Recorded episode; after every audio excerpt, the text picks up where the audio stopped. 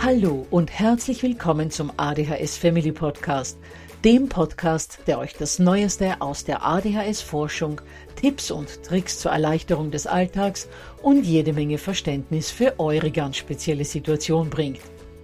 Ich bin im Übrigen Anna und war auch einmal eine verzweifelte Mama von einem betroffenen Kind. Aber heute, viele Jahre und mehrere Fortbildungen später, bin ich Expertin für ADHS und eine sehr entspannte Mutter eines mittlerweile jungen erwachsenen Mannes, der trotz dieses Syndroms zu einem glücklichen und beruflich erfüllten jungen Mann herangewachsen ist. Ich möchte euch mit diesem Podcast genau dort zur Seite stehen, wo auch ich vor vielen Jahren Hilfe gebraucht hätte. Denn ich wünsche mir nichts mehr, als dass es euch auch gelingt, euer Kind in ein glückliches und erfolgreiches Erwachsenenleben zu begleiten. Bevor es aber mit der Episode losgeht, lasst mich noch auf zwei Dinge hinweisen. Punkt 1. Ich spreche in meinem Podcast immer nur von ADHS, weil das in der Fachwelt so üblich ist. Gemeint ist damit aber auch immer die verträumte Variante der ADS. Und Punkt 2. Die Werbungen, die im ADHS Family Podcast geschaltet werden, dienen der Finanzierung von Projekten, die der gesamten ADHS Community zugutekommen – denn sie werden für die Produktion von Erklärvideos für Kinder oder für das familiäre Umfeld, für die Informationsweitergabe an Pädagogen, Diagnostiker und Ärzte sowie für spezielle ADHS-Projekte herangezogen. Mehr Informationen dazu findet ihr am Beginn von Podcast 128 bzw. in dem YouTube-Video, zu dem ich in den Shownotes verlinke. Ja, ihr Lieben, wie bereits in Episode 67 angekündigt, wird heute Lea wieder mein Interviewgast sein, denn sie möchte uns wichtige Informationen und Tipps zur Eindosierungsphase bei Medikamenten mitgeben. Und nachdem das Interview mit Lea diesmal doch um einiges länger geworden ist, möchte ich gar nicht allzu viel sagen, außer dass ich euch bitte, diese Folge wirklich aufmerksam anzuhören um einer der wichtigsten Unterstützungsmöglichkeiten für euer Kind auch wirklich die Chance zu geben, die sie aufgrund ihrer für das Kind so unendlich wertvollen Wirkweise auch verdient. Außerdem möchte ich euch noch den Hinweis auf das PDF geben, wo ihr zu dieser Folge nochmal alles nachlesen könnt und dass ihr euch unter www.adhshilfe.net slash lea5 herunterladen könnt. Und dann tauchen wir auch schon in das Interview mit Lea ein. Ja, herzlich willkommen, liebe Lea. Wie in der letzten Woche schon angekündigt, treffen wir einander heute ja wieder zur zweiten Folge des Medikamenten-Podcasts, weil du ja den Hörern noch gerne einige Tipps an die Hand geben würdest, was gerade in der Anfangsphase der Medikamentengabe zu beachten ist. Danke, Anna. Ich freue mich auch, dass wir uns nochmal wieder treffen, weil ich dieses Thema auch für besonders wichtig halte, weil ja viele Familien vor diese Entscheidung Medikamente oder Nicht-Medikamente gestellt werden in einem bestimmten Moment. Und wir haben ja schon gesagt, dass äh, Familien mit einem schwer betroffenen Kind früher die Entscheidung treffen müssen, tendenziell, ob sie ihrem Kind Medikamente geben, als Kinder, die jetzt nur Konzentrationsprobleme haben und erst in der Schule auffallen. Und häufig ist es so, dass der Leidensdruck schon relativ groß ist bei den Familien. Und auch häufig ist es so, dass man dann zustimmt, aber nicht genau weiß, worauf man sich einlässt. Die Zeit, die man hat, sich mit der Frage zu beschäftigen und der Moment, wo man schon entscheiden muss, übereinstimmt, weil man es anders gar nicht mehr aushält. Das ist so meine Erfahrung. Und deshalb wollte ich gerne zu dieser ersten Phase, die man Eindosierungsphase nennt, weil da quasi die Dosis des Präparats gefunden wird, nochmal speziell etwas sagen und einige Erfahrungen weitergeben und den Eltern Tipps an die Hand geben, wie man durch diese Phase am besten kommt. Ja, super, weil das ist eine wirklich sehr, sehr kritische Phase. Ich kenne das von ganz vielen Familien. Und was in dieser Phase häufig passiert, ist, dass die Eltern, die oft von den Experten so ein bisschen alleine gelassen werden in dieser sehr, sehr kritischen Phase, kommen dann oftmals nicht zurecht mit dem Präparat selbst. Oft passt ja auch die Substanz nicht.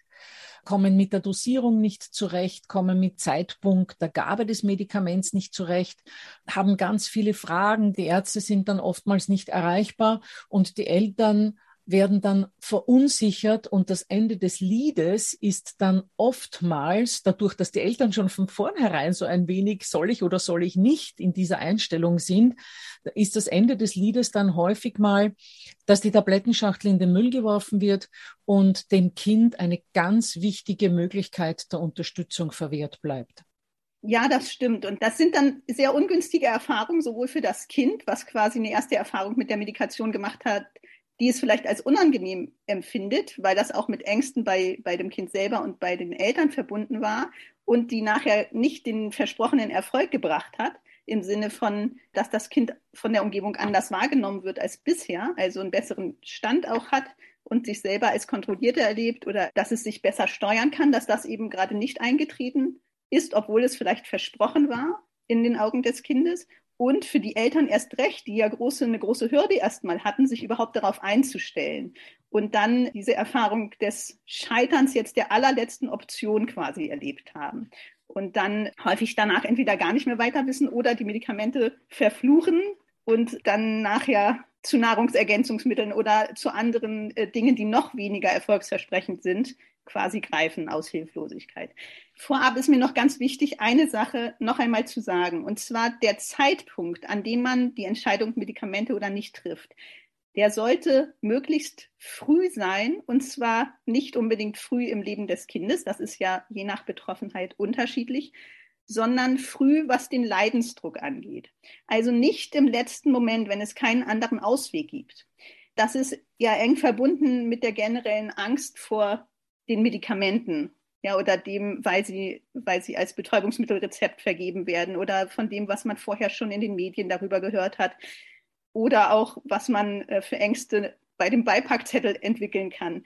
Damit ist es verbunden, dass viele Eltern sehr lange zögern und das erst im allerletzten Moment sich dafür entscheiden. Und da würde ich dringend raten, auch aus meiner eigenen Erfahrung und aus dem, was ich von vielen Familien mitbekomme, nicht so lange zu warten. Ja, weil je länger man wartet bei einem schwer betroffenen Kind, desto wahrscheinlicher ist es, dass sich schon Sekundärstörungen entwickelt haben oder dass es auch zu Entwicklungsverzögerungen in anderen Bereichen schon gekommen ist. Dadurch, dass das Kind ein Aufmerksamkeitsdefizit hat und Probleme bei der Selbststeuerung, dass es bestimmte wichtige Entwicklungsphasen nicht machen kann, die andere Kleinkinder zum Beispiel machen.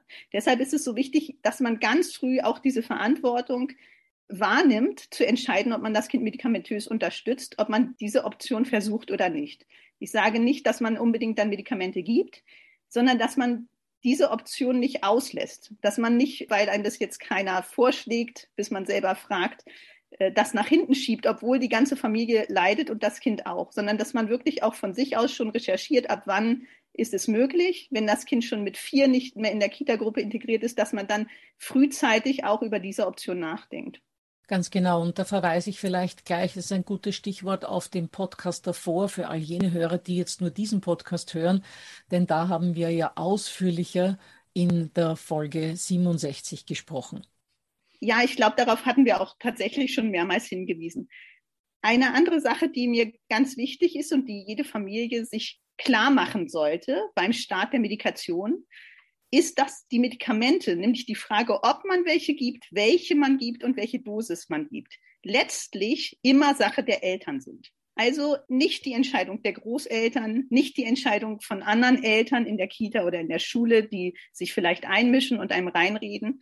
Das ist das eine, was wichtig ist. Es ist auch nicht die Entscheidung des Kindes. Also man kann nicht erwarten, dass das Kind einem hier quasi hilft, dass man das Kind fragen kann, auch nicht in, während der Eindosierung, möchtest du morgen deine Medikamente nehmen oder denkst du, wir sollen das mal versuchen?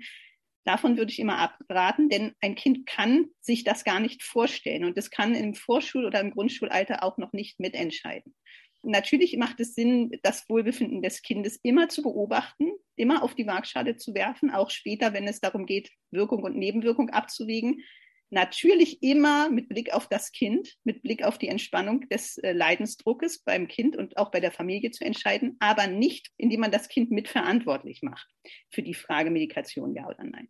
Das ist Sache der Eltern. Das ist die Verantwortung der Eltern. Und es ist auch nicht Sache der Ärzte, der Psychologen, Beratungsstellen, von Lehrern, von Erziehern und auch nicht von Kinder- und Jugendpsychiatern. Ja, Lea, unsere Eltern werden sich jetzt vielleicht fragen, warum du äh, sagst, dass es auch nicht Sache der Ärzte ist, denn die sind es ja, die die Medikamente verordnen. Vielleicht möchtest du da ein wenig Klarheit schaffen. Also was ich damit meine, ist, dass natürlich die Ärzte, insbesondere die Kinder- und Jugendpsychiater, für die Diagnostik unzweifelhaft zuständig sind und auch für die Beratung über die Therapien, insbesondere die, Medikamententherapien. Dafür sind sie zuständig. Aber sie dürfen nicht entscheiden, ob mein Kind diese Medikamente bekommt oder nicht. Ja, die Dosis wird gemeinsam mit den Ärzten ermittelt. Das heißt aber nicht, dass die Ärzte das wirklich beurteilen können, weil die ADHS-Medikamente, die müssen sich im Alltag bewähren. Das ist mein Alltag und nicht der des Arztes. Und nur ich kann als Elternteil und später natürlich als Betroffener, wenn das Kind 18 ist, wirklich wissen, was die passende Dosis ist und auch, was der Bedarf, die Anforderungen an den Familienalltag sind.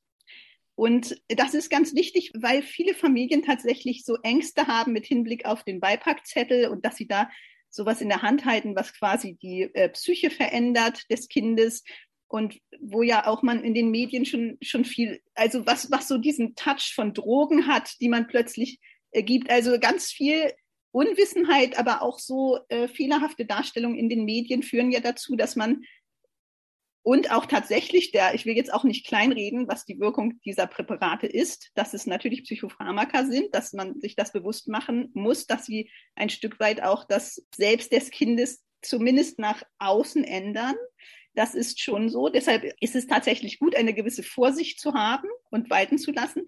Aber man darf sich da nicht ohnmächtig machen dadurch. Also man muss quasi dieses Schwert in der Hand behalten, diese Entscheidungsgewalt und diese Verantwortung übernehmen als Elternteil. Das ist ganz wichtig, weil man kommt nicht durch die Kindheit des Kindes, eventuell zehn Jahre, die man diese Medikamente gibt, wenn man diese Angst behält. Darf ich da mal kurz reingrätschen, Lia? Du hast gesagt, selbst die Dosierung ist sozusagen Elternsache. Wenn ich jetzt aber ein Kind, äh, ich sage jetzt mal im Alter von sechs, sieben Jahren habe und äh, das Gefühl habe, die Medikamente wirken nicht gut genug, würde ich dann äh, doch nicht die Dosis einfach erhöhen. Ich glaube, du hast eigentlich anderes gemeint. Vielleicht möchtest du da noch ein wenig Klarheit reinbringen. Ja, natürlich kann man nicht darüber hinausgehen das ist natürlich klar, dass man auch nur mit den Medikamenten natürlich startet, selbst wenn man das Rezept schon hat, wenn das abgesprochen ist mit dem Arzt. Viele Ärzte, also KJPs, machen das auch so, dass sie in der ersten Woche sehr engmaschig erreichbar sind, dass man auch jeden zweiten Tag zum Beispiel Rücksprache hält. Wegen der Nebenwirkung ist das in dieser ersten Phase sehr, sehr wichtig, dass man da eng mit den Ärzten zusammenwirkt. Was ich dann äh, persönlich als ganz hilfreich erlebt habe, ist, ähm, sogenannte bis zu Optionen auszumachen, dass man also sagt, man kann eine Tageshöchstdosis geben bis zu so und so viel oder eine einmalige Dosis bis zu 10 Milligramm, sagen wir jetzt mal, des jeweiligen Präparats, was gerade ausprobiert wird. Und äh, natürlich kann man nicht darüber hinausgehen. Ja, das darf man natürlich nicht als Elternteil ohne Absprache. Man kann aber viele Medikamente, bei denen das zugelassen ist, nämlich die kurzwirksamen oder die äh, wichtigsten ADHS-Medikamente, die quasi keinen Spiegel haben, die kann man zum Beispiel selber weniger geben. Und diese Möglichkeiten, das, die sollte man schon vorab besprechen, dass man eine, einen gewissen Spielraum hat. Das ist deshalb wichtig, weil bei vielen Kindern der Bedarf schwankt und ähm, einem Kind, dessen Bedarf quasi schwankt, zum Beispiel zwischen Schulzeit und Nicht-Schulzeit oder zwischen Familienfest, Weihnachtsfeier oder Silvester, ja, wo die Kinder bis zwölf wach sind, und einem normalen Tag oder einem ruhigen Tag zu Hause, wenn man diesem Kind immer die gleiche Dosis gibt, aus Unkenntnis oder weil man das so verabredet hat und sich nicht traut, jetzt weniger zu geben. Ich sage jetzt bewusst weniger, weil mehr sollte man ohne Absprache nicht geben. Aber ähm, wenn ich diesem Kind die Medikation nicht anpasse, wird es möglicherweise zeitweise über- oder unterdosiert sein. Das ist wichtig, äh, weil es eben nicht nur Kinder gibt, die jeden Tag exakt die gleiche Dosis brauchen und darüber viele KJPs leider am Anfang nicht aufklären und man das deshalb selber entdecken muss. Das heißt, es ist immer ein bisschen so, dass man selber ein Gefühl für die Medikation bekommen sollte. Was macht die mit meinem Kind und wann macht sie was? Also den Überblick auch über das Präparat haben sollte, sich das genau durchlesen sollte, Wie funktioniert das? Wann wird das ausgeschüttet? Wann tritt die Wirkung ein? Ist die essensabhängig oder nicht? Gibt es einen Wirkhügel oder zwei? Dass man sich damit wirklich beschäftigt, weil das die Ärzte häufig im Einzelfall nicht tun und weil jeder Mensch die Medikamente anders verstoffwechselt und deshalb die Beobachtung, die intensive Beobachtung des Kindes ganz, ganz zentral ist zum Finden der richtigen Dosis, die wiederum ganz zentral ist, um die optimale Wirkung beim Kind zu haben, so dass es weder unter noch überdosiert ist. Das heißt, Lea, du hast hier etwas ganz Wesentliches gesagt, dass man als Elternteil immer in der Pflicht ist, sich auch selbst über die Medikamente, deren Wirkungen, Nebenwirkungen, Dosierungsvorschläge etc ganz genau zu informieren und es nicht nur bei dem kurzen Austausch mit dem Arzt zu belassen. Denn je wissender ich bin, umso sicherer fühle ich mich ja dann auch in dieser medikamentösen Begleitung des Kindes. Hast du da vielleicht irgendwelche Quellen, äh, wo die Eltern sich ein wenig mehr informieren könnten? Ja, also eines der äh, großen Probleme ist, dass wirklich nicht alle KJPs gleich aufklären. Und im Internet findet man ganz viele gute Tipps, zum Beispiel bei dem Dr. Kühle. Das kann ich nur empfehlen, dass man sich äh, so etwas oder auch bei den Selbsthilfeorganisationen wie ADHS Deutschland, dass man sich dort durchliest, die, die Sachen zur Eindosierung. Das ist ganz, ganz wichtig, dass man sich selber so ein bisschen damit auskennt. Und auch wenn die Kinder- und Jugendpsychiater dann ein Präparat vorschlagen, dass man dann zum Beispiel weiß, was ist der Unterschied zwischen einem Spiegelmedikament und Methylphenidat, also einem kurzwirksamen Medikament oder einem Amphetamin, dass man äh, da so ein bisschen den Überblick behält, damit man nicht so eingeschüchtert wird durch diese Begriffe, ja, durch diese Substanzen, die einem dann am Anfang ja Angst machen, was, was das beim Kind hervorrufen kann.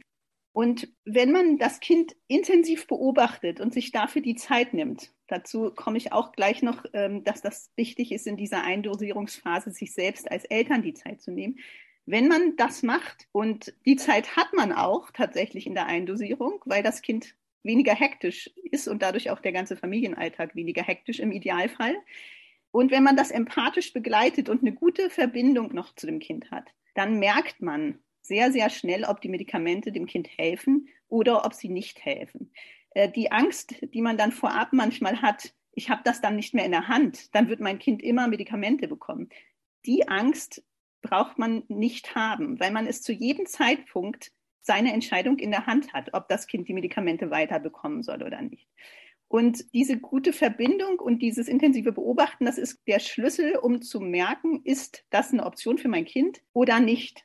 Und wenn man die Medikamente aber tabuisiert, wenn man da auf seine eigenen Ängste eingeht oder dem, was die Umgebung denken könnte, auf diese eigenen Ängste quasi oder Vorurteile jetzt unterlässt und erst alles andere ausprobiert jahrelang und das Kind weiter leiden lässt, dann äh, nimmt man sich diese Option, ja, und das ist nicht irgendeine Option, sondern eine, die sehr, sehr vielen Betroffenen hilft. Ja, Lea, ich denke, was unsere Eltern jetzt wahrscheinlich nach all diesen Ausführungen besonders interessieren würde, ist, worauf man jetzt bei der Erstmedikamentengabe konkret achten sollte. Also vor der ersten Medikamentengabe sollte man konkret beachten, dass man sich Zeit nimmt. Das hatte, hatte ich ja schon gesagt. Und damit meine ich, dass man zum Beispiel eine Ferienzeit, also wo man selber nicht arbeiten muss oder auch wo das Kind keine Kita oder Schule hat, für die erste Medikation wählt, um das Verhalten erstmal selbst zu beobachten. Denn es ist eine eine wichtige Sache zu beachten. Man kennt ja das eigene Kind nur mit ADHS, seit es geboren ist. Also die Eltern, die ein, ein sehr hyperaktives Kind haben, werden wissen, was ich damit meine. Man kennt ja das Kind eigentlich nur unruhig, bis auf von wenigen Ausnahmen oder Situationen abgesehen. Und es ist sozusagen ganz überwältigend, plötzlich das Kind anders zu sehen und damit klarzukommen und das auch zu besprechen mit dem Partner oder mit, mit Freunden oder mit Bezugspersonen des Kindes. Das ist äh, wichtig, dass man sich auch dafür Zeit nimmt, das Kind quasi neu kennenzulernen und durch diese Zeit zu begleiten, in der ja auch Nebenwirkungen auftreten können, neben den Wirkungen. Und dass man das auch nicht auf andere abschiebt, wie Erzieher oder Lehrer. Natürlich wird es sich auch in der Schule erweisen müssen oder in der Kita, die Dosis, die man gefunden hat. Aber ich würde immer dafür plädieren, dass man das zuerst mal selbst in die Hand nimmt und selbst beobachtet, wie das Kind reagiert. Ja, genau. Das trifft äh, vor allem natürlich auf all jene Kinder zu, die gerade im häuslichen Umfeld sehr auffällig sind. Aber was ist mit den Kindern, die vor allem in der Schule sehr auffällig werden? Das heißt, die zu Hause gar nicht mal solche Probleme sozusagen für sich selbst und für das Umfeld bereiten, die aber in der Schule wirklich mächtig zu kämpfen haben. Dort müssten es ja dann theoretisch doch die Lehrer beurteilen, inwieweit das Medikament hilft. Das stimmt, weil das Kind zum Beispiel nur Konzentrationsmängel hat, die sich nur in dieser Umgebung Schule zeigen. Dann müsste man hier die Lehrer haben, die rückmelden, und zwar möglichst jeden Tag, ja, in der Eindosierungsphase. Es gibt genauso den umgekehrten Fall, dass die Kinder zum Beispiel in der Schule oder in der Kita unauffälliger sind und gerade die Probleme sich im, im Familienalltag zeigen. Und es gibt den Fall, dass die Probleme unabhängig vom Umfeld bestehen, also auch zu Hause, aber nur in der Schule auffallen, weil äh, dort bestimmte Anforderungen gestellt werden, die in anderen Umgebungen nicht gestellt werden. Wenn man jetzt annimmt, dass die Probleme auch zu Hause bestehen, zum Beispiel in einer Hausaufgabensituation oder dass, dass diese allgemeinen Konzentrationsprobleme auch zu Hause bestehen, dann kann man durchaus auch zu Hause beobachten, indem man ähnliche Anforderungen schafft. Ja, indem man zum Beispiel dann eine Spielsituation nimmt, ein, ein Spiel, worauf man sich länger konzentrieren muss und dann macht man dabei das Radio an oder man äh, macht eine Geräuschquelle an, so dass man quasi eine ähnliche Situation hat, wo man eigentlich weiß, jetzt eskaliert es immer oder jetzt haben wir eigentlich immer das Problem, dass das Kind abgelenkt ist, dass es jetzt vergisst, was es macht, dass es rausrennt oder dass es eine Handlung abbricht und dann äh, simulieren wir quasi dieselbe Situation in der Medikamentenwirkzeit und dann schauen wir uns das nochmal an. Also man kann auch als Eltern äh, das so ein bisschen nachspielen, ja, weil das Problem, wenn man das auf andere delegiert, ist, dass man das nicht unmittelbar beurteilen kann, sondern dass man dann je nachdem, was die Lehrer jetzt gerade für eine Einstellung zu Medikamenten haben, dann vielleicht verfälschte Rückmeldungen erhält, so dass man in die eine oder andere Richtung gedrängt wird. Das, das kann passieren, wenn man das jetzt von den Lehrern oder Erziehern abhängig macht. Ja, das ist natürlich immer das große Problem, dass man bei den Rückmeldungen dann nicht nur die neutrale Rückmeldung bekommt, sondern die natürlich auch immer emotional beziehungsweise meinungstechnisch gefärbt ist, soll heißen, wenn ein Lehrer jetzt sehr dafür plädiert, dass Medikamente gegeben werden, er das wahrscheinlich im Effekt positiver darstellen wird, als es möglicherweise ist oder umgekehrt. Genau, es ist ganz wichtig, dass man möglichst unvoreingenommene Beobachtung anwendet. Und dazu gehört auch, dass man das Kind zum Beispiel nicht beeinflusst in die eine oder andere Richtung. Dazu gehört auch im Vorfeld bei dem Kind weder Erwartungen zu schüren noch Ängste.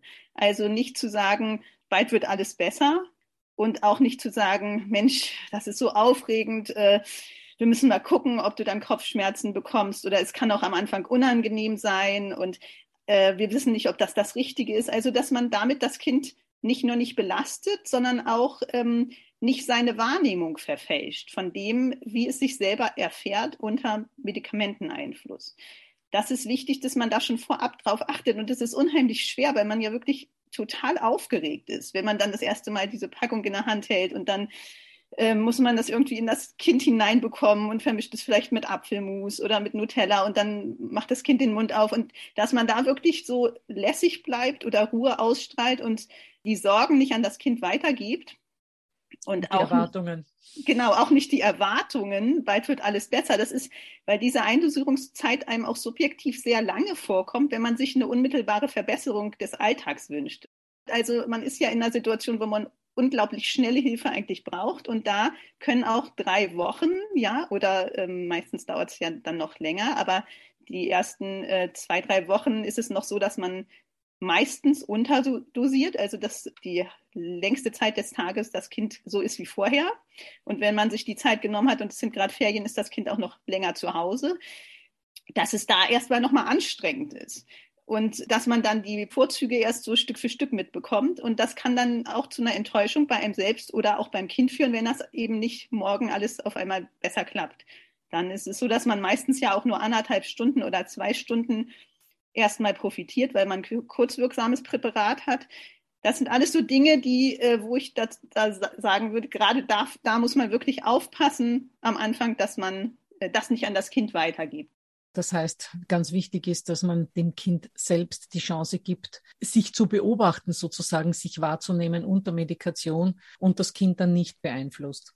Wie hast du dann bei deinem Sohn die Unterschiede wahrgenommen in der Medikation oder unter Medikation?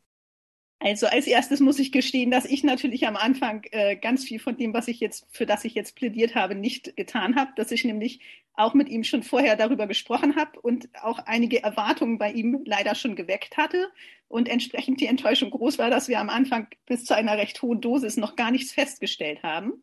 Dann haben wir aber relativ viel sofort festgestellt. Also das ist das ist jetzt schwer, das theoretisch zu erklären, aber es ist tatsächlich so, dass es eine Minimaldosis gibt häufig oder zumindest bei meinem Sohn gab, bis zu der er so wie immer war und dann ganz plötzlich klappte ganz viel plötzlich ganz gut, was noch nie geklappt hatte. Als du diese Dosis überschritten hattest. Genau, und dann, okay. äh, und dann war das aber noch nicht die richtige Dosis, also es war immer noch eine niedrigere Dosis, als er brauchte. Aber von da an hat man eindeutig gesehen, dass das wirkt, irgendwie an der richtigen Stelle, ja, dass das ihm auf jeden Fall viel bringen wird. Das konnte man da ungefähr, das war, glaube ich, nach einer Woche schon der Fall oder nach anderthalb Wochen, dass man das schon sagen konnte, dass diese Entscheidung auf jeden Fall eine gute war, das zu versuchen. Und da, das ist nämlich nicht so weit entfernt, dieser Zeitpunkt. Das merkt man häufig relativ schnell, ob das Kind darauf anspricht, grundsätzlich oder nicht. Wir haben so ein Medikamententagebuch geführt. Das ist auch ganz sinnvoll, damit man den Vergleich hat von einem Tag zum anderen, weil man meistens ja mehrere Tage eine Dosis hat und anfangs auch Nebenwirkungen auftreten und man dann beobachten muss, nach wie vielen Tagen das quasi die reine Wirkung ist, wie sich das ändert. In diesem Tagebuch sollte man sich genau aufschreiben, wann man die Medikamente gibt und wann man eine Wirkung bemerkt. Und was ich am Anfang gemacht habe, was man wie ich im Nachhinein sagen würde, nicht ständig machen sollte, ist, dass ich ihn halt nicht nur beobachtet habe, sondern auch häufig gefragt habe. Wie geht's dir denn? Weil es, bei meinem Sohn war das eben ganz eklatant, dieser Unterschied von diesem äh, Wirbelwind, der er eigentlich war, ist, zu so einem Kind, was recht vorsichtig und schüchtern plötzlich war. Und äh, das erscheint auch vielen Eltern so, dass man dann erstmal denkt, huch, ist irgendwas, geht's dir nicht gut? Ja, dieses ständige Gackern zum Beispiel, was auch viele hyperaktive Kinder haben und mein Kind auch. Zum Beispiel, wenn er so wie von Sinnen durch die Gegend rast, äh, andere Kinder anrempelt und die ganze Zeit so ganz laut lacht. Das ist aber kein echtes Lachen, sondern es ist eher so ein Gackern. Das ist dann plötzlich weg gewesen. Und dadurch erschien er erstmal so ganz ernst. Und ähm, das hat mich dazu bewegt, dass ich dann ständig gefragt habe, bist du jetzt traurig? Und er dann immer, nein, ich bin nicht traurig. Warum läufst du jetzt nicht rum auf dem Spielplatz oder spielst ein, ein Spiel mit, ein Fußballspiel mit den anderen, sondern bleibst jetzt hier an der, am Rand stehen und guckst zu, weil dieses Verhalten kannte ich ja an ihm vorher gar nicht. Und da kann ich mich noch sehr gut an einen Satz von ihm erinnern, dass er mich dann so richtig, äh, so ein bisschen erbost angefahren hat. Mama, nerv mich nicht. Warum fragst du mich dauernd? Warum kann ich nicht auch mal ruhig sein und nur zugucken, wenn ich das will? Und das ist mir so in Erinnerung geblieben, dass das wirklich die Situation, dass er irgendwas zuguckt, die, die gab es einfach bis dahin gar nicht. Und deshalb war das so für mich ganz neu. Und für ihn war das ja auch neu. Für die Kinder ist ja die Situation auch neu, dass sie so viel Außenreize überhaupt mitbekommen. Und deshalb brauchen sie auch eine Zeit lang dieses, diese Beobachtungsphase, die man dann nicht missverstehen darf mit, die Kinder sind jetzt apathisch oder es geht ihnen jetzt schlecht. Da ist es wichtig, dass man dann seine eigene Interpretation auch ein bisschen zurückfährt und das wirklich aufschreibt, über einige Tage beobachtet und immer ähm, an dem, wie es dem Kind geht, festmacht. Ja, dann kann man schon nachfragen, wie geht's dir, aber nicht mit diesem, mit diesem Unterton geht's dir schlecht, sondern offene Fragen stellen, wie was siehst du denn jetzt? Worauf schaust du denn jetzt? Was denkst du? Ja, also äh, wirklich äh, die Wahrnehmung auch mitzukriegen, wie hat sich die Wahrnehmung verändert, um dann nachher zu beurteilen zu können, ist das jetzt positiv oder negativ, ja? Wenn ein Kind natürlich über Wochen weinerlich wirkt oder als würde es ihm schlecht gehen und auch selber das so beschreibt, dann ist es natürlich ein falsches Präparat oder die falsche Dosis. Wenn aber ein Kind am Anfang ähm, vorsichtig oder gehemmt oder jammerig wirkt, dann kann das halt auch eine erwünschte Wirkung sein. Das ist äh, schwierig am Anfang, das auseinanderzuhalten, weil viele Kinder mit ADHS eigentlich so unempfindlich oder unterempfindlich sind oder viele Reize an ihnen vorbeigehen, dass sie mit den Medikamenten plötzlich sensibler werden, ähm, auch ihre eigenen Frustrationserfahrungen mehr wahrnehmen oder ihr eigenes Fehlverhalten, ihre Auffälligkeit und dann erstmal ähm, manchmal darüber trauriger werden auch in den Situationen. Das kann durchaus vorkommen und das ist nicht immer schlecht. Das ist wichtig, dass man sich das bewusst macht. Das heißt, es gilt dann als Eltern, das Kind auch dort abzuholen, bei diesem neuen Ich, wenn es jetzt auch etwas sensibler ist oder mehr erkennt, was eigentlich schief läuft, dass man es dann dort auch besser unterstützt und vor allem die positive Wirkung der Medikamente, sobald diese Eindosierungsphase vorbei ist und man die richtige Substanz und äh, die richtige Dosierung gefunden hat, äh, ist ja die, dass sich das Kind dann auch viel besser regulieren kann und steuern kann. Und letztlich, da, dass es das machen kann, was es möchte. Also, dass es in, instand gesetzt wird, ermächtigt wird, etwas entsprechend seinem eigenen Willen zu tun. Das, was wir als Eigenregulationsfähigkeit benennen, was bei Kindern mit ADHS meistens reduziert ist. Ich wollte aber noch eine äh, Sache von meinem Sohn erzählen, wo man auch diese zwei Seiten der Medikation gut sieht, ja, weil ähm, es gibt auch bestimmte Dinge, die unter Medikamenten für die Eltern äh, schwieriger werden können. Bei meinem Sohn ist es zum Beispiel so gewesen am Anfang, dass wir immer genau bemerkt haben, wann die Medikamente wirken, daran, dass er plötzlich seinen eigenen Körper viel besser wahrgenommen hat, was ja natürlich eine erwünschte Wirkung der Medikamente ist, um das vorab klarzustellen. Trotzdem ist es so, dass er normalerweise in seinem Kleinkindalter meistens ohne Schuhe rumrennen wollte, auch wenn es draußen schneite oder äh, geregnet hat, dass er auch nicht gemerkt hat, wenn er zum Beispiel seine Füße verletzt hat oder an den Beinen blaue Flecken sich zugezogen hat, also dass er sehr schmerzunempfindlich war. Sobald die Medikamente wirkten, warf er sich äh, auf den Boden, fing an zu weinen, mir ist kalt, ich will sofort meine Schuhe anziehen und warum habe ich eigentlich so viele Verletzungen an den Beinen? Und plötzlich taten ihm die, die Beine weh, die ihm vorher nicht wehgetan haben und plötzlich hatte man ein Kind, was dann nicht mehr laufen wollte oder man hatte die Handschuhe vergessen, weil man, weil das Kind noch nie Handschuhe brauchte. Die Schuhe hatte ich natürlich meistens dabei. Ähm, aber äh, das war für uns Eltern am Anfang dann ganz schwierig, so ein Kind zu haben, und dann nicht zu denken, hä, was, was hat er plötzlich, warum stellt er sich an, sondern jetzt fühlt er sich einfach richtig und vorher hat er sich halt nicht richtig gefühlt und jetzt äh, müssen wir darauf auch eingehen und ihn auch jammern lassen, weil tatsächlich tun ihm jetzt die Beine weh und davor nicht. Und dann müssen wir jetzt organisieren, dass wir ihn tragen oder wir müssen ihn, ihn trösten oder bemitleiden und plötzlich muss man auf diese Schmerzreize und auch auf die Kältereize, aber auch manchmal auf dieses Gefühl, es ist alles zu laut oder es ist alles zu doll oder Mama, du meckerst so schrecklich und das Kind fängt an zu weinen, obwohl es vorher das Meckern gar nicht gehört hatte. Darauf muss man selber dann viel sensibler reagieren, als man vielleicht vorher reagiert hat, weil man ein Kind hatte, was quasi alles abkonnte. Das sind auch neue Anforderungen an die Eltern in dem Moment. Das heißt, Lea, du hast auch Unterschiede in der körperlichen Wahrnehmung bemerkt, zum Beispiel in der Schmerzsensorik, aber auch in der, ich sage jetzt mal, seelischen äh, Sensibilität, also das Beispiel des Meckerns äh, gebracht hast. Hast du sonst noch Unterschiede bemerkt?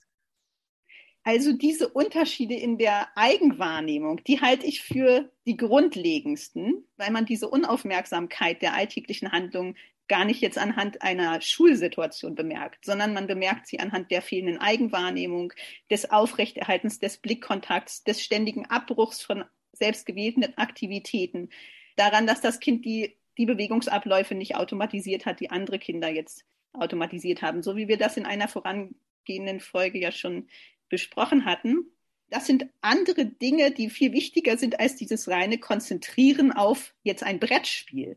Das kann man natürlich machen, das sollte man auch machen, dass man sich in der Eindosierungszeit die Hauptwirkzeit des Präparats anschaut, also zum Beispiel, es wirkt nach anderthalb Stunden, also anderthalb Stunden, nachdem ich dem Kind jetzt seine Tablette oder seine ähm, Kapsel gegeben habe, schaue ich mir an, wie reagiert das Kind denn auf das Angebot, ein Brettspiel zusammenzuspielen, was es vielleicht sonst nur durch die Gegend schleudert. Kann es jetzt seinen Blick auf den Würfel richten? Kann es mit mir über das Spiel sprechen oder kann es generell Gespräche mit mir führen oder äh, den Kontakt zu mir aufnehmen und hält besser seinen Blick? wirkt es ansprechbarer bei der Anleitung zum Spiel, aber auch zum Beispiel, wie ist das Freispiel des Kindes, wenn ich da eine Kiste Lego hinstelle oder so? Ähm, wie verhält es sich anders als vorher? Diese Sachen sollte man machen und da kann man schon gut die Konzentration auch abschätzen, auch die Ausdauer des Kindes abschätzen. Das ist aber nur eine Seite. Die andere Seite ist, ob es in diesem Bereich der Koordination Vorteile bringt. Und auch da ist es häufig so, dass es bei den Kindern mit einer sensorischen Integrationsstörung, dass man da auch Auswirkungen auf die Bewegungsabläufe sieht.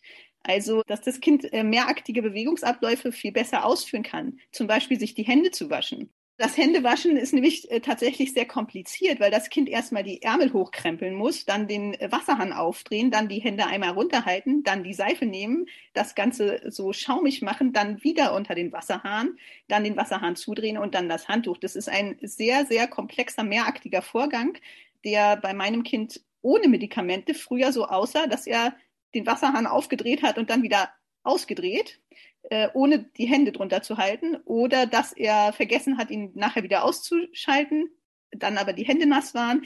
Es gab diverse Möglichkeiten, aber es funktionierte jedenfalls nicht in der Reihenfolge, in der man eigentlich sich die Hände wäscht. Und das wird häufig durch die Medikamente ganz plötzlich besser, so dass man weiß, das Kind konnte das eigentlich. Also eigentlich hat es den Bewegungsablauf im Kopf, es konnte ihn aber nicht ausführen. Genauso mit der Koordination, dass das Kind plötzlich besser auf einem Bein stehen kann, dass es äh, in einem Indoor-Spielplatz oder auf dem Spielplatz besser springt, also dass es nicht die, wenn es zum Beispiel irgendwo hinspringen will, den Balken verfehlt oder ein anderes Kind anrempelt, sondern dass es um andere Kinder rumläuft. Das alles äh, kann besser werden und muss man dann sollte man also nicht nur diese reinen Tischsituationen analysieren und vergleichen, sondern auch gerade Situationen, in denen das Kind Erfolgserlebnisse für sich selber hat.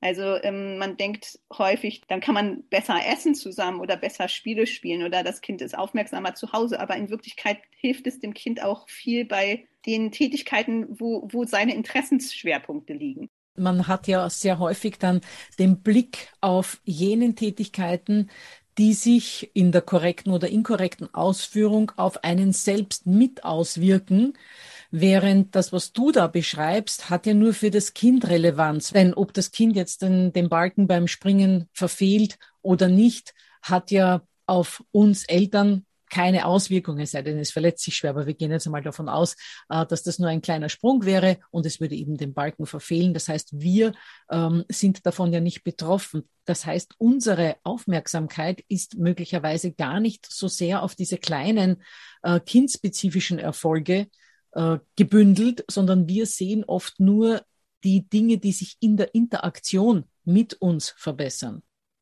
Das stimmt. Und genau darum geht es, dass man hier kindspezifisch in der Eindosierung vorgehen muss. Also aus Sicht des Kindes die Dinge beurteilen und nicht etwa der Umgebung und auch nicht unbedingt aus der eigenen Sicht.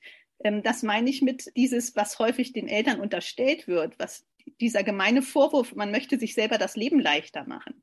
Der durch ist die Medikamente. Durch die Medikamente, der ist aus vielen Gründen falsch. Und ich möchte mal noch ein Beispiel bringen, was die Handlungshemmung angeht. Weil das ist ein anderer ähm, Bereich, in dem auch relativ schnell Erfolge zu sehen sind durch die Medikation. Das ähm, ist das, was ich meinem Sohn gegenüber bezeichne als wie seine Bremse funktioniert. Also ob das Kind äh, sich selber stoppen kann.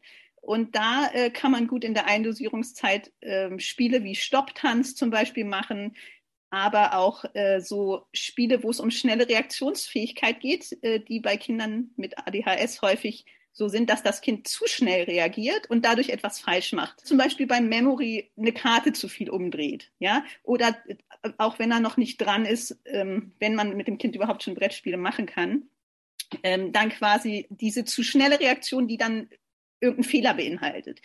Und da genau untersuchen kann sich das Kind in dem Moment, wo es sich stoppen will, also wo es den Fehler bemerkt, stoppen oder stoppt es verzögert, wie das häufig ist, wenn das Kind keine Medikamente hat. Das ist ganz wichtig. Also dieses Willen zur Handlungshemmung und Handlungshemmung, inwieweit das übereinstimmt, äh, um die Medikation, um die richtige Dosis einzuschätzen. Und äh, was, was äh, damit auch bisschen zu tun hat, ist zum Beispiel die Reaktionsgeschwindigkeit, was das Lachen angeht. Also ich habe meinem Kind zum Beispiel in der Wirkzeit Witze erzählt und normalerweise hat er schon am Anfang des Witzes angefangen, so zu gackern, weil er dieses Witzerzählen so witzig fand. Das ist unter Medikamenten bei ihm dann nicht so gewesen, sondern tatsächlich hat er relativ zeitgleich mit der Pointe angefangen zu lachen. Das heißt, er hat hier das Verständnis, dass das ein Witz war und das Lachen stimmte überein. Und äh, das ist ein Erfolg. Also der Erfolg, die Wahrnehmung für das Gefühl und die Äußerung des Gefühls, dass das übereinstimmt. Und ich gebe zu, dass das jetzt sich alles sehr theoretisch anhört, aber viele Eltern merken das intuitiv, dass das jetzt ein echteres Gefühl ist. Also es ist ganz andersrum, als man sich das vielleicht, wenn man kein Kind mit ADHS hat, was Medikamente bekommt, vorstellt. Ist es nicht so, dass die Kinder durch die Medikamente unechter oder künstlich wirken, sondern im Gegenteil erkennt man den Erfolg der Medikation daran, dass das Kind plötzlich echt wirkt. Also viel echter, als es äh, wenn es so aufgezogen ist und durch die Gegend rast wirkt, dass man plötzlich das Gefühl hat, Mensch, der schaut mich richtig an und sagt, was er möchte. Und ich merke, was er denkt und was er fühlt. Und äh, dieses tolle Gefühl, dass man das Kind versteht und dass es einen auch wahrnimmt. Und dass man äh, das erste Mal ein Kind hat, was echt mit einem eine Bindung hat. Und deshalb ist man dann auch ab dem Moment, wo man sich für die Medikation entschieden hat und den Erfolg sieht, ganz immun gegen die Anschuldigung der Umgebung. Also hoffentlich. Äh, hoffentlich. Ja, das natürlich äh, immun im eigenen Gefühl. Das heißt nicht, dass einem das nichts mehr ausmacht, ja, dass man nicht mehr verletzt wird durch solche Sprüche, aber dass man selber weiß, dass man es richtig gemacht hat. Das sieht man am Kind. Ja, das äh, kann einem kein anderer geben als das Kind letztlich. Lea, das wäre jetzt eigentlich ein tolles Schlusswort gewesen, aber gibt es noch irgendetwas, das du den Hörern noch mitgeben möchtest? Ja, ich würde gerne noch eine Sache sagen, und zwar ähm, darf man sich eine so schnelle Änderung des Verhaltens beim Kind durch die Medikation nicht vorstellen in Bezug auf das Sozialverhalten, was unter Umständen schon sich über Jahre hinaus gebildet hat, weil viele Kinder ja parallel auch eine Störung im Sozialverhalten entwickelt haben. Aber das ist jetzt so komplex, dass wir da möglicherweise noch mal ein andermal drüber sprechen. Aber was ich äh, heute noch sagen will, weil das auch äh, so ein bisschen, man sich das vorher nicht so vorstellt, ist, dass die Kinder durch die Medikamente im Idealfall dahin gebracht werden, dass man ihnen viel mehr Freiraum geben kann. Also, dass man sie viel mehr Freispiel spielen lassen kann als in einer Zeit, wo sie die Medikamente nicht bekommen. Ich, das hatte sich ja schon ein bisschen angedeutet, als ich meinte, ähm, die Kinder können länger bei einer Sache bleiben. Ja, oder mein Kind äh, konnte zum Beispiel plötzlich stundenlang Lego spielen oder sich mit anderen Kinder, Kindern interagieren, was ihm vorher nicht möglich war.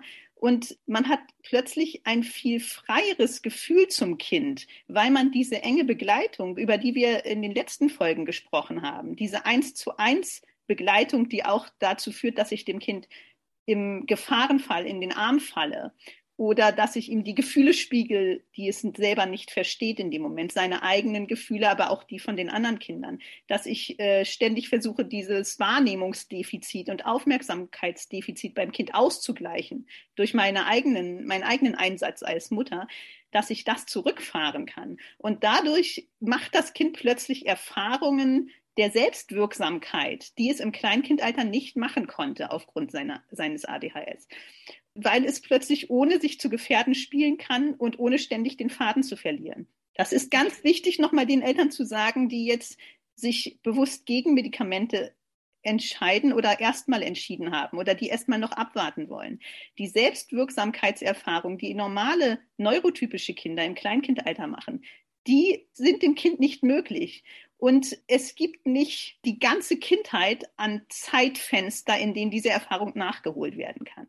Um eigene Fähigkeiten zu entwickeln, braucht das Kind auch die Möglichkeit, selber Erfahrungen zu sammeln. Und es braucht auch einen Freiraum, in dem es nicht ständig kontrolliert und auch nicht ständig koreguliert wird, obwohl diese Koregulation sehr, sehr wichtig ist für die Kinder. Ist es doch so, dass bei vielen Kindern nur Medikamente diesen Spielraum bringen, diesen Freiraum, äh, den die Kinder dann auch genießen lernen. Ja? Und natürlich dann auch einen erhöhten Selbstwert entwickeln können, weil sie merken, ich bin wirkmächtig. Ich brauche die Mama nicht ständig, um mich zu steuern und um mir die Gefühle äh, der anderen und meine eigenen Gefühle wiederzuspiegeln. Und das ist das in der Eindosierungsphase das, was wirklich eine Herausforderung ist für die Eltern, sich in der Zeit, wo die Medikamente wirken, plötzlich zurückzufahren und wieder einzusetzen, sobald die Medikamente aufhören zu wirken, selber da auch umzuswitchen im Verhalten und in dem, wie man äh, das Kind begleitet. Dass man wirklich dann auch sagt, so jetzt mache ich mal nichts und jetzt schaue ich mal, wie mein Kind sich verhält und dann nicht ständig selber die negative Erfahrung zu haben, gleich weint ein anderer oder mein Kind will vors Auto rennen. Ja, ganz genau. Ja, Wahnsinn, Lea. Äh, also wie in allen Folgen bisher wieder wahnsinnig viel interessante Informationen. Und ich bin schon ganz gespannt auf die Folge, wo wir dann darüber sprechen werden, wie sich das Sozialverhalten von Medikamenten beeinflussen lässt oder eben auch nicht. Dankeschön, Anna. Ich freue mich immer wieder mit dir zu reden. Ja, ihr Lieben, ich weiß, das war eine sehr lange Folge, nahezu doppelt so lange wie die meisten Episoden des ADHS Family Podcast. Aber es geht hier um so etwas Wesentliches, dass Lea und mir die Ausführlichkeit dieser Angelegenheit auch wirklich wichtig war. In den Show Notes verlinke ich zu sämtlichen anderen Podcasts mit Lea, zu ihrem Aufsatz, zu ihrem Buch und wie auch eingangs schon erwähnt zum begleitenden PDF dieser heutigen Folge unter www.adhshilfe.net slash lea5. Dann hoffe ich, dass ihr auch das nächste Mal wieder mit dabei sein werdet, wo uns Lea in ihrem vorläufig letzten Interview berichten wird, inwieweit Medikamente auf das Sozialverhalten ihres Sohnes Einfluss genommen haben.